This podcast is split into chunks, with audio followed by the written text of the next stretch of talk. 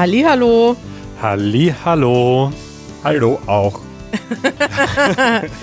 Hallo, liebe Leute. Wir haben heute endlich wieder einen Gast bei uns im Easy German Podcast und begrüßen heute aus Österreich zugeschaltet den Martin Moder. Hallo Martin.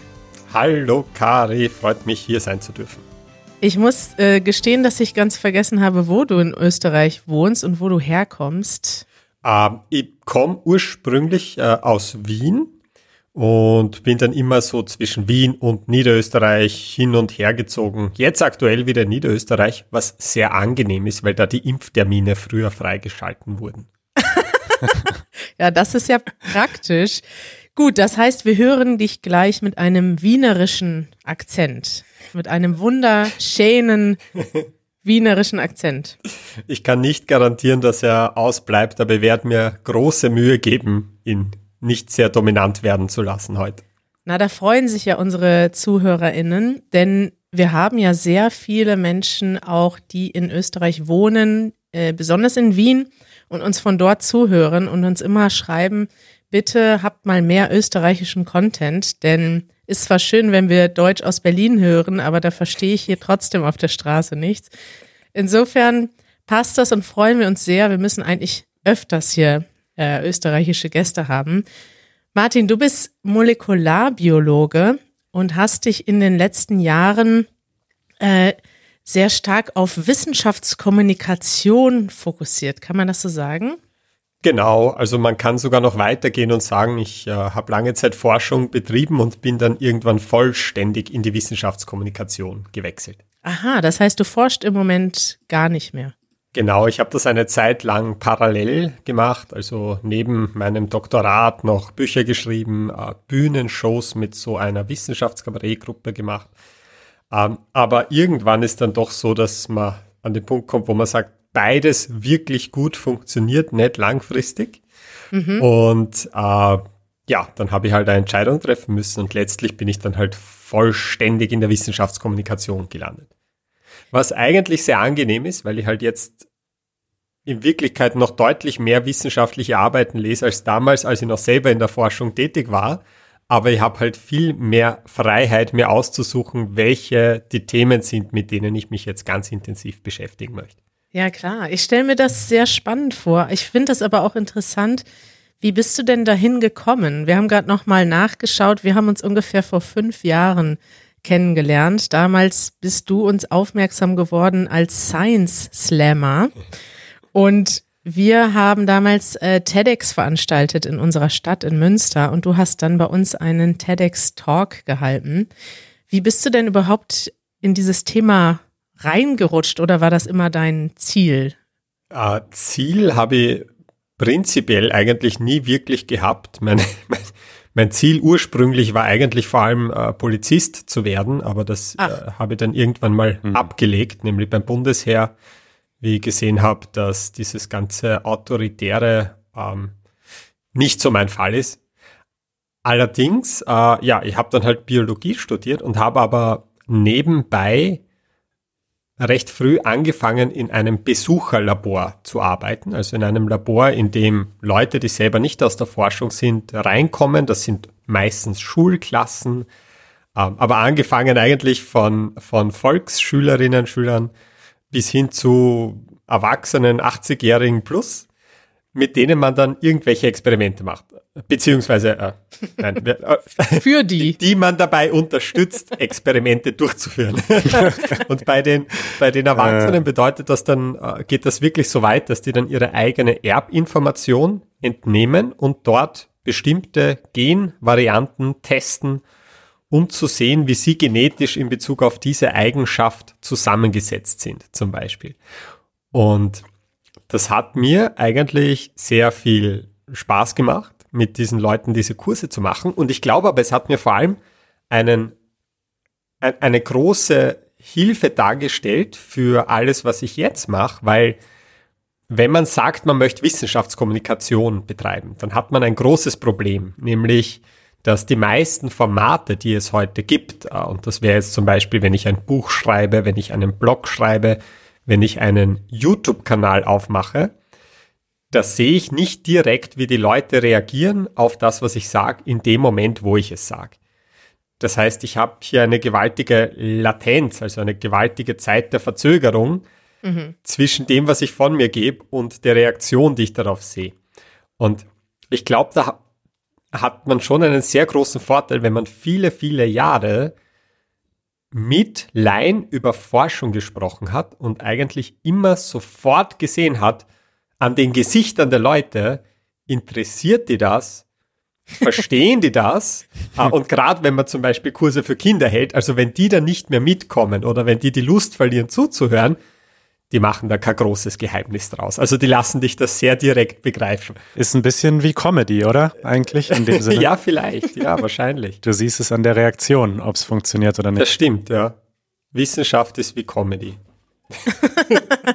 Nur ohne den Humor.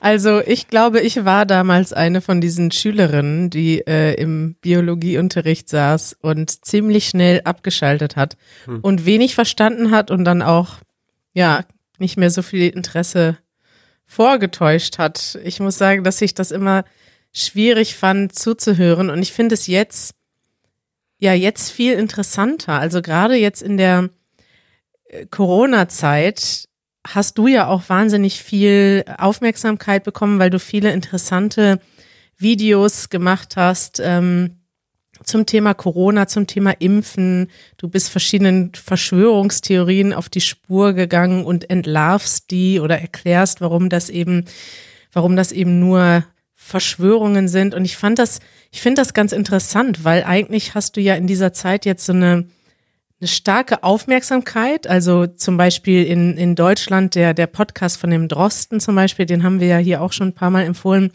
ist, glaube ich, letztes Jahr einer der meistgehörten Podcasts gewesen. Ich meine, wer hört denn normalerweise außerhalb von Corona, würde man ja niemals einen Podcast von einem Virologen zuhören. Und plötzlich interessieren sich sehr viele Leute dafür, also wollen mehr verstehen von der Wissenschaft. Und auf der anderen Seite gibt's aber auch diesen totalen, irgendwie negativen Backlash, dass man, dass Leute der Wissenschaft nicht mehr glauben. Es gibt plötzlich Verschwörungstheorien und allen möglichen verrückte Dinge. Wie hast du denn jetzt dieses letzte Jahr erlebt und was hast du irgendwie über deinen Beruf, diese Wissenschaftskommunikation gelernt? Ja, du hast das eh eigentlich hervorragend zusammengefasst. Es ist ein bisschen ein zweischneidiges Schwert. Auf der einen Seite hat es mich sehr positiv gestimmt zu sehen, dass Leute aus der Forschung, ja, die wirklich die Könige und Königinnen auf ihrer Disziplin, in ihrer Disziplin sind, wie eben der Christian Drosten, dass in einer Zeit der Krise die so viel Aufmerksamkeit bekommen, weil es einfach auch die beste Informationsquelle ist, die man wahrscheinlich haben kann. In mhm. Wirklichkeit. Und meine Hoffnung ist natürlich jetzt äh, für die Zukunft, dass diese Situation Leute dazu motiviert, ja, also junge Leute zum Beispiel, dass sie sich denken, ah, wow, Viren sind eigentlich unfassbar interessant. Vielleicht ist das was, das mich so sehr interessiert, dass ich das vielleicht sogar einmal beruflich machen möchte. Ähm, also das hat man zum Beispiel auch gesehen äh, nach 1969, als äh, die Mondlandung stattgefunden hat. Da sind so viele Leute ins äh, Engineering, jetzt fällt mir das deutsche Wort nicht ein, in Easy German, wie sagt man, in die in Ingenieurswissenschaft, sagt ja, man das Ingenieurswissenschaften, so? ja. ja. Gegangen ähm, einfach weil sie gesehen haben, wow, es ist wirklich cool, tolle technische Geräte zu bauen, die sogar auf anderen Himmelskörpern landen können. Und vielleicht treibt das jetzt viele Leute in die Forschung und auch in die biologische Forschung, weil es wird nicht die letzte Pandemie gewesen sein und wer auch immer, wenn ich dann ein alter Sack bin, die Welt retten muss, äh, wird vielleicht jemand sein, der heute beschließt, ich wäre gern mal Virologe, Virologin, wenn ich groß bin. Aber dann habe ich auch wieder die Sorge, dass man jetzt halt mitbekommt, beziehungsweise dass die Leute, die in der Forschung sind, jetzt mitbekommen, ähm, hoppala, wenn ich mich zu schwierigen Themen äußere, zu kontroversen Themen und sei es auch nur rein fachlich, mhm. dann bekomme ich, sofern das Aufmerksamkeit bekommt, so dermaßen viele Anfeindungen bis hin zu Morddrohungen an meine Privatadresse, dass es wahrscheinlich am besten ist, man kommuniziert gar nicht mit den Laien. Also das ist, das ist die Sorge, die ich habe. Und ich habe das auch mitbekommen, weil ich ja viele Leute äh, jetzt über ein, zwei Ecken kenne, die das sehr präsent sind medial, dass die sich zum Teil schon wieder ein bisschen zurücknehmen aus der Aufklärungsarbeit, weil sie einfach zu viele persönliche Drohungen erhalten haben. Oh, scheiße. Hm. Ja, Martin, das ist eine gute Überleitung schon direkt zu unserer ersten Frage. Wir haben einige Fragen äh, vorbereitet mit Hilfe einiger unserer Mitglieder aus unserem Community Membership. Ähm, und die erste Frage von Rodrigo war, wie soll man am besten mit Menschen umgehen, die nicht an die Wissenschaft glauben, in Anführungsstrichen? Gibt es ja genau diese Menschen, die du vielleicht gerade ansprichst, sicher nicht alle, aber es gibt Menschen, die sagen, ja, die Wissenschaft ich glaube nicht an die Wissenschaft. Ich weiß selbst nie so genau, was mit diesem Satz gemeint ist, weil die Wissenschaft fordert ja eigentlich nicht, dass man an sie glaubt.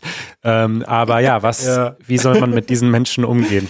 Mir geht's da genau wie dir. Ich, ich weiß nicht genau, was. Also die Frage ist hervorragend. Sie ist tatsächlich deshalb so hervorragend, weil man sehr viel darüber nachdenken kann und zu keiner klaren Antwort kommt. Ja. Es ist halt auch die Frage, was meint man mit an die Wissenschaft glauben?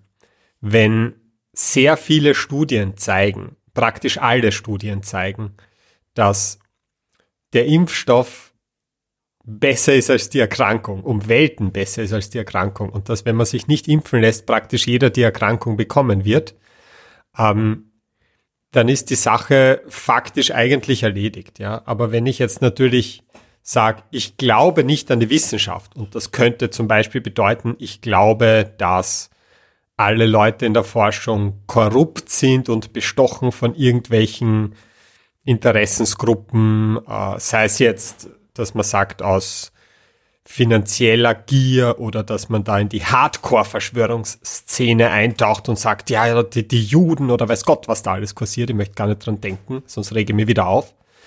Ähm, dann ist alles verloren. Also in meinen Augen hat man, und das ja. ist mein, mein persönliches Fazit. Wenn jemand auf so einer Ebene ist, dass er sagt, es ist mir völlig wurscht, was wissenschaftliche Arbeiten zeigen, weil die sind ja eh alle gekauft und nicht äh, zuverlässig, dann habe ich persönlich keinen Plan, wie man solche Leute erreicht. Ich glaube, Menschen, die sensitiver sind als ich und einfühlsamer, die können da vielleicht über die emotionale, freundschaftliche, persönliche Ebene etwas erreichen.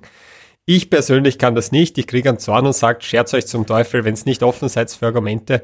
Ähm, also meine Herangehensweise ist, ich nehme die besten wissenschaftlichen Arbeiten, die man zu einem Thema findet. Ich arbeite die so verständlich und nachvollziehbar und linear auf, wie es mir nur gelingt.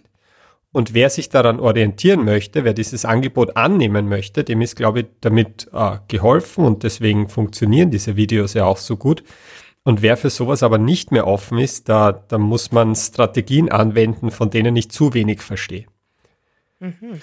Was würdest du denn, das ist jetzt eine Follow-up-Frage von mir, zu Leuten sagen, die nicht zu diesem sehr, sehr extremen, verschwörungstheoretischen Schlag an Menschen gehören, die sagen, ja, man kann der Wissenschaft gar nicht vertrauen, aber die vielleicht sagen, du hast das Beispiel Corona-Schutzimpfung angesprochen, naja, gut, die Wissenschaft hat jetzt natürlich kurzfristig geforscht, aber was langfristig die Nebenwirkungen sind, kann man ja gar nicht wissen. Wie reagierst du auf diese Zweifel oder auf diese Fragen? Ja, also in Wirklichkeit ähm, versuche ich das immer einzuordnen in den Kontext, was wir denn meinen, wenn wir von Langzeitfolgen sprechen. Es ist tatsächlich so, dass bei den Impfungen, bei den wenigen, Gott sei Dank, wenigen Impfungen in der Vergangenheit, in der es zu ernstzunehmenden Problemen gekommen ist, das sind diese Probleme praktisch immer innerhalb der ersten zwei Monate aufgetreten. Also innerhalb der ersten zwei Monate nach der Impfung. Ähm, auch bei den Fällen, bei denen, äh, die da meistens genannt werden, wie zum Beispiel die Narkolepsie, also diese Schlafkrankheit, wie man sagt, nach der Pandemrix-Impfung. Das ist das am häufigsten genannte Beispiel. Da hat man oft die Vorstellung, also die Vorstellung, die Leute oft haben, ist, ich kriege die Impfung und dann viele Monate oder Jahre später bekomme ich irgendwelche Probleme. So ja. funktionieren diese Nebenwirkungen nicht, ja. Wenn es Probleme gab, dann und das hat man aber erst oft im Nachhinein gefunden, aber da komme ich gleich dazu, wenn es Probleme gab, dann treten die Symptome innerhalb der ersten zwei Monate auf. Und der Grund, warum man diese klinischen Studien, also diese Zulassungsstudien der Impfungen über einen Zeitraum von zwei Monaten äh, als Mindestbeobachtungszeitraum festgelegt hat, ist eben, weil man aus der Vergangenheit weiß, dass wenn in dieser Zeit nichts passiert, ist die Wahrscheinlichkeit, dass danach noch etwas passiert, unfassbar gering.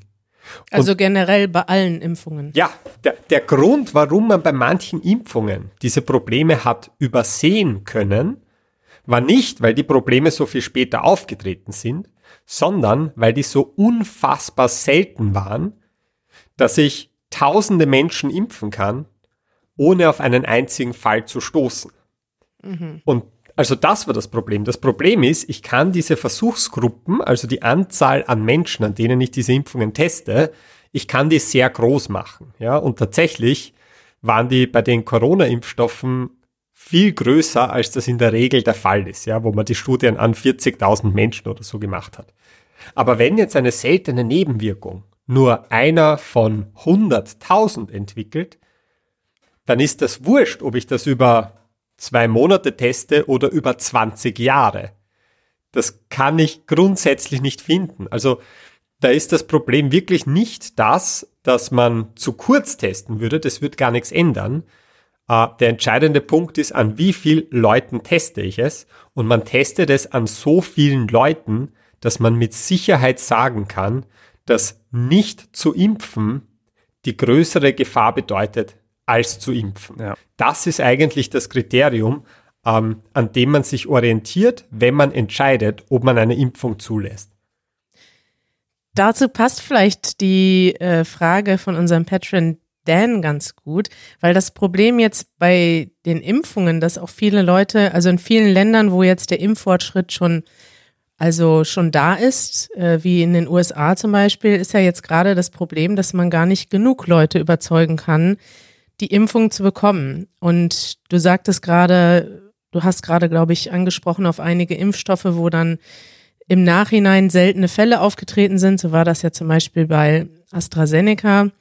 Und der Dan, unser Mitglied Dan, fragt, wie können wir denn verhindern, dass die Medien wissenschaftliche Ergebnisse sensationalisieren? Also in einer gewissen Weise ist das ja, also ist das ja immer so ein, so ein Spiel zwischen, es gibt diese Informationen, dann wird das in den, ich möchte auch gar nicht unbedingt sagen in den Medien, weil das ist ja immer ein Problem. Es gibt ja nicht die Wissenschaft und die Medien, aber ähm, es gibt dann einige Medien, die sehr stark darüber berichten und bei, an, bei vielen Leuten kommt dann aber nur die Hälfte an. Und im Endeffekt hast du irgendeine Information, die bei dir Unsicherheit auslöst, obwohl, wenn du das ganze Bild verstehen würdest, es eigentlich gar nicht unsicher ist. So wie du gerade erzählt hast, es gibt so seltene Fälle, dass, und es ist eigentlich, wenn man sich die ganzen Fakten ankennt, dann ist es eigentlich ganz klar, dass man die Impfung machen sollte und dass die Impfung die wesentlich,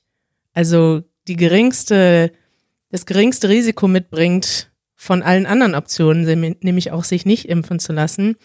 Aber trotzdem ist das ja nicht die Hauptaussage, die am Ende übrig bleibt, wenn ich jetzt einen Artikel lese oder eine Fernsehsendung gucke. Ja, gibt es, kann man das überhaupt verhindern, dass in den Medien Sachen aufgebauscht werden, dass Sachen beschränkt werden auf bestimmte Informationen oder dass manche Informationen so hervorgehoben werden, dass sie plötzlich, obwohl sie vielleicht faktisch gar nicht so relevant sind für das Gesamtbild, so hervorstechen, dass sie jetzt so eine Unsicherheit kreieren? Ja, ist wieder so eine schwierige, unlösbare Frage. Ich, äh, ich meine, super Frage, wie auch wieder, weil es ist ja wirklich eines der Hauptprobleme. Also ganz viel Verunsicherung rund um diese Impfungen kommt ja einfach daher, dass wenn ich die äh, Diskussionsthemen rund um diese Impfungen in einen Artikel quetschen möchte, dann ist das wahrscheinlich immer ein halbes Prozent von dem, was es zu diesem Thema eigentlich zu sagen gäbe. Einfach weil es so viel zu sagen gäbe. Und dann ja. schauen wir natürlich mit dem Vergrößerungsglas, mit der Lupe auf dieses eine Problem und vergessen häufig den totalen Kontext davon. An sich, die Medien, ich sage jetzt einfach mal die Medien, wissend, dass es Medien gibt, die den Namen nicht verdient haben und Medien gibt, die eine Auszeichnung verdient haben für das, was sie gemacht haben. Ähm, aber grundsätzlich sind Medien ja in einer sehr unangenehmen Situation, weil in dem Moment, wo irgendetwas Neues passiert, wird von ihnen erwartet, dass sie darüber berichten. Und das sollen sie auch, das ist ihre Aufgabe. In dem Moment, wo irgendeine Zulassungsbehörde sagt, wir haben einen möglichen Zusammenhang zwischen der BioNTech-Impfung und dem Auftreten von ähm, Entzündungen am Herz gefunden. Wir wissen noch nicht, ob sich der bestätigt, weil wir die Hintergrundinzidenz nicht kennen, also nicht wissen, äh, ob, wie häufig das zufällig auftritt.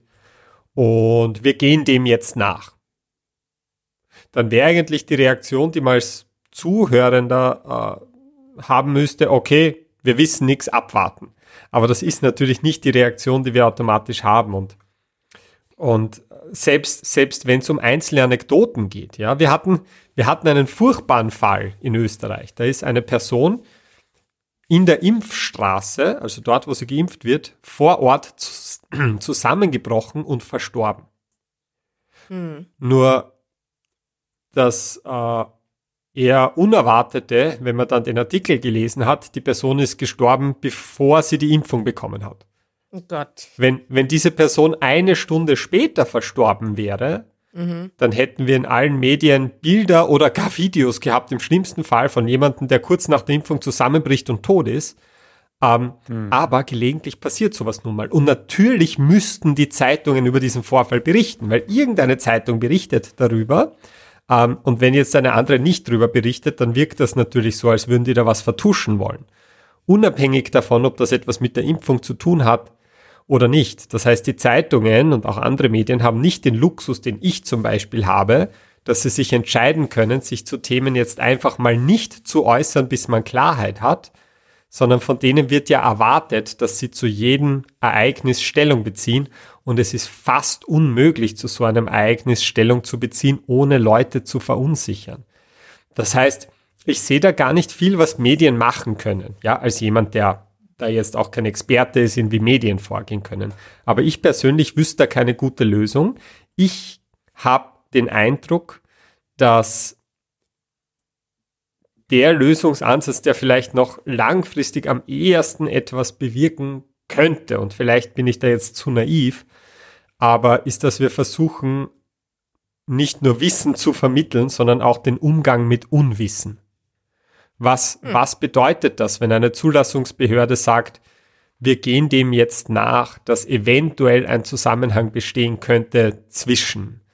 Und was bedeutet das, wenn die Forschenden sagen, wir haben da eine neue Mutante, wir wissen nicht, ob sie gefährlicher ist, wir wissen nicht, ob sie dem Immunsystem entkommt. Ich, ich, ich glaube, das schafft ja. sehr viel Verunsicherung, beziehungsweise es erweckt den Eindruck, als wüssten die in der Forschung ja auch nicht mehr, weil normalerweise ist es ja so, man hört lange nichts aus der Forschung und dann, wenn irgendwas super gut belegt ist, dann hören wir plötzlich was. Jetzt erleben wir Forschung in Echtzeit. Wir hören viele Zwischenergebnisse. Wir bekommen mit, dass die Forschenden sich anfangs oft selber nicht ganz einig sind, bis dann quasi die Position sich durchsetzt, für die die meisten Belege auftauchen. Und das kennen wir normalerweise nicht, wenn wir selbst den Forschungsprozess nicht kennen und glauben, die in der Wissenschaft, die reden jetzt auch alle irgendwas daher. Also ich glaube, dieser Umgang mit Unwissen und dieses Verständnis dafür, wie der Prozess, der Wissen generiert, abläuft, also Forschung, das könnte hilfreich sein. Aber in Wirklichkeit, ich weiß natürlich nicht, wie realistisch es ist, ähm, den Leuten das näher zu bringen. Es ist schwierig. Ich glaube, es funktioniert schon ein bisschen. Also wenn ich mir so deine Videos angucke, auch andere Videos, wie zum Beispiel, ja, in, in Deutschland ist ja der Kanal von äh, MIT, MyLab mhm. ganz ähm, populär. Da wird ja schon darüber gesprochen und es hören sich schon viele Leute an. Also ich habe im letzten Jahr auch wahnsinnig viel gelernt darüber, wie Wissenschaft abläuft, dass sich Leute eben auch, ja, dass Leute unterschiedlicher Meinung sein können und dass das okay ist. Und Ich gehe einfach mal davon aus, dass viele andere die Sachen auch gelernt haben. Ich kann mir vorstellen, dass das total nervt, wenn man selber Ahnung hat und das dann zum zehnten Mal erklären muss, wie so ein Prozess abläuft. Aber ich finde das gut, dass ihr, ich sag mal, ihr Wissenschaftskommunikationsmenschen euch diese Mühe macht, weil das ist, ja, ich glaube schon, dass das einen Unterschied macht. Und ich glaube auch, klar, wenn es jetzt Leute gibt, die sagen, ah, jeder sagt was anderes, in der Talkshow wird diskutiert. Ich glaube an gar nichts mehr. Klar gibt's das, aber ich glaube, dass es auch wahnsinnig viele Leute gibt, die im letzten Jahr äh, was dazugelernt haben. Dank ja. Der Arbeit, die du machst auch. Danke. Und ich finde das ja auch, weil du das jetzt erwähnt hast, ich finde, das ist ja auch einer der ganz großen Lichtblicke, unabhängig von der Pandemie, dass so Formate wie der Podcast Coronavirus Update mit Christian Drosten oder eben MIT, Nguyen Kim, dass deren Kanäle so hervorragend funktionieren. Ja, also dass einer der erfolgreichsten YouTube-Kanäle und Podcasts ähm, einfach über Wissenschaft sprechen und zwar in einer Detailtiefe, wie man sie zum Beispiel aus dem Fernsehen überhaupt nicht kennt. Mhm. Und das sind lange Gespräche im Podcast und das sind für die Plattform sehr lange Videos, die die Mais raushaut und es funktioniert hervorragend. Weil man hat ja immer diese Sorge. Ja, die meisten Leute, die sagen, ich will jetzt was auf YouTube machen, da hört man sofort das Dogma, dass gesagt wird, drei bis fünf Minuten, sonst hört, sonst schaut sich das keiner an und es muss ganz schnell gesprochen sein und es müssen ganz viele Schnitte gemacht werden, sonst schlafen die jungen Menschen ein. die Mai beweist, dass das nicht der Fall ist. Die geht in eine thematische Tiefe, wie man sie aus Fernsehen und Radio, wo einfach die Sendezeit sehr teuer ist, eigentlich kaum kennt und es funktioniert hervorragend. Der Podcast von Christian Drosten zeigt dasselbe. Und das heißt, ich glaube, viele Leute, die sagen, sie möchten Wissenschaft vermitteln, lassen sich ein bisschen einschüchtern von der Tatsache, dass so Dinge wie TikTok existieren, äh, wo man dann natürlich das Gefühl hat, ähm, die Aufmerksamkeitsspanne der jungen Leute wird immer kürzer und kürzer und wenn man Dinge nicht ganz, ganz knapp zusammenfasst, dann schaut sich keiner an. Ich glaube, das Gegenteil ist der Fall. Ich glaube, gerade weil es diese Formate gibt, gibt es eine größer werdende Nische von oder für Formate, die wirklich ins Detail gehen. Das heißt, ich habe das Gefühl, es spaltet sich einfach ein bisschen in so Formate wie TikTok, die so Unterhaltung für zwischendurch und leichte Kost bieten. Und auf der Gegenseite aber Formate wie Mai oder Christian Drosten sie machen, mit einem ungeheuren Tiefgang, die ebenfalls bei jungen Leuten sehr gut funktionieren. Das heißt, das hat mich ein bisschen optimistisch gestimmt. Mich auch. Apropos äh, Formate, die ins Detail gehen. Wir müssen äh, hier an dieser Stelle einen Schlussstrich ziehen. Es ist aber kein Schlussstrich, es ist ein Zwischenstrich, denn wir hören uns nächste Woche nochmal wieder und führen dieses Gespräch mit dir weiter, denn wir haben noch einige sehr, sehr gute Fragen für dich. Und ähm, ja, ich freue mich, äh, dass es nächste Woche weitergeht mit dir. Juhu. Sehr gern, danke. bis bald. Äh, bis, bis, bis gleich, sozusagen. bis dann. Ciao. Psst, Geheimkari, dass wir das alles in einem Rutsch aufnehmen. Oh nein. Tschüss. Servus.